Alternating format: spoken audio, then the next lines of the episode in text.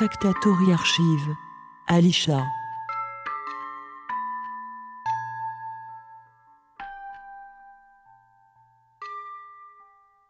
in my practice, for for better or worse, I'm, I'm I never really know what I'm doing in the beginning, um, which can sometimes be a terrifying moment. But I actually quite enjoy to work that way.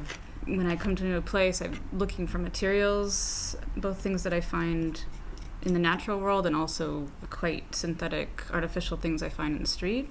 Just looking for something that's going to resonate and be a starting point. So recently, I just found um, this blue clay from the On, On River. Is that how you say it? On? There's something so magical in, about this color blue coming out of the earth. I don't know. Just so startling to find this blue pigment just naturally coming out of the river.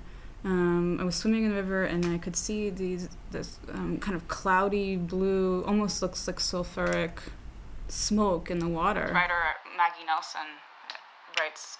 She has a whole this gorgeous book called Bluets. It's all about uh, her infatuation with the color blue. and you could dig into it and just come up with this these these varying blue pigments. So you can see these this one's um, you know quite like almost like a cobalt, but then there's other ones that are more teal, or then you can even get this kind of beautiful gold. When she writes about the color blue coming out of the earth and just how it's a it's a rare when it's a rare but kind of special occurrence. Um, so I was just taking chunks of uh, clay out of the river and bringing it back to the studio and and just experimenting with it. So I'm still seeing um, what it can do. Mm, it's much more subtle.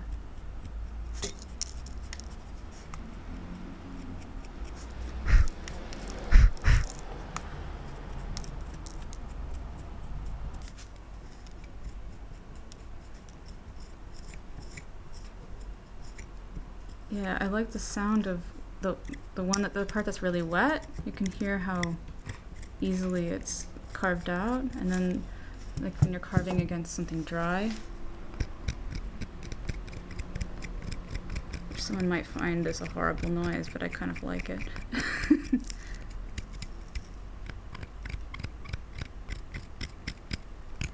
and I, I love using these these dentistry tools. They have these different. I use them when I work with wax. I love carving wax too, and um, but it works quite well on this. Frank Brancusi said it was quite beautiful about. He said an artist should know how to bring a being out of a material.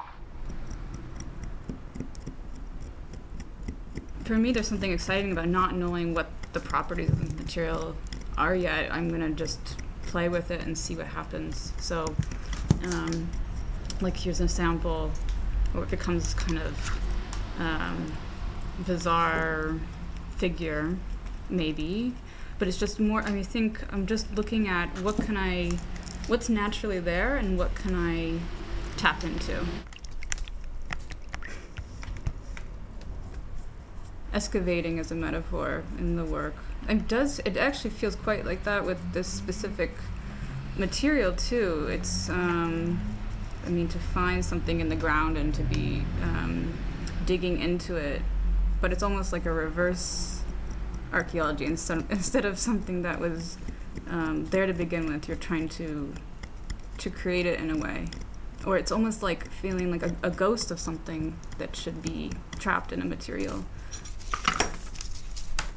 I had the opportunity a few years ago to show my work in an archaeology museum. It was strange and interesting that the project was in the middle of the archaeology museum, so for some viewers it wasn't clear where where's the intervention and where's the collection, you know? And I, I like I like it when things get slippery like that. It's not ultimately I would want my work to be somewhere hovering between two states. It's not so clear where it belongs or is it made? Is it found? Is it who made it? I started doing that subconsciously, like always sort of looking, having peripheral vision for what could be on the ground. But I am always finding things for me sometimes it's important just to let materials be around even if it's quite messy just to have all these these material options just waiting and nearby.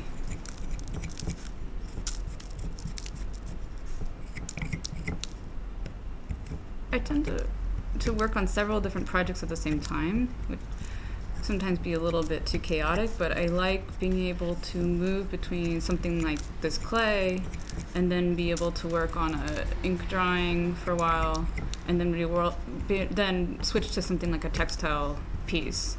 And I, I think it also saves my hands from I get a lot of pain in my hands if I do repetitive tasks um, for a long time, so it's it kind of keeps me more limber to be able to move between these different materials. But I think as a result, it takes me a long time to finish a piece. Um, so I, I, sometimes have the feeling that a piece could never be finished, and, and in a way, I like this idea that you just it could always be open, it could always be moving, and in, in fact, maybe five years later, you want to change something. It doesn't really feel like the work really has like a end sometimes. It's not so much about not being satisfied; it's just knowing that things are changing all the time, and and the the work I'm changing and the work is changing and the materials just natural like especially working with natural materials they just change and you can't control them. Especially sometimes I work with things like plants or vegetable matter or I mean I was using orange peel at one point and you think you know what's going to happen to it you know? You think, you think you can control this orange peel and it's going to oh it's going to shrink this one way and it's going to be this size no it does it does something else you know just when you think you know what it's going to do it it curls in a different way, and sometimes it's you know a little bit disappointing. But then why is that disappointing? It's just it's part of the piece. I don't know.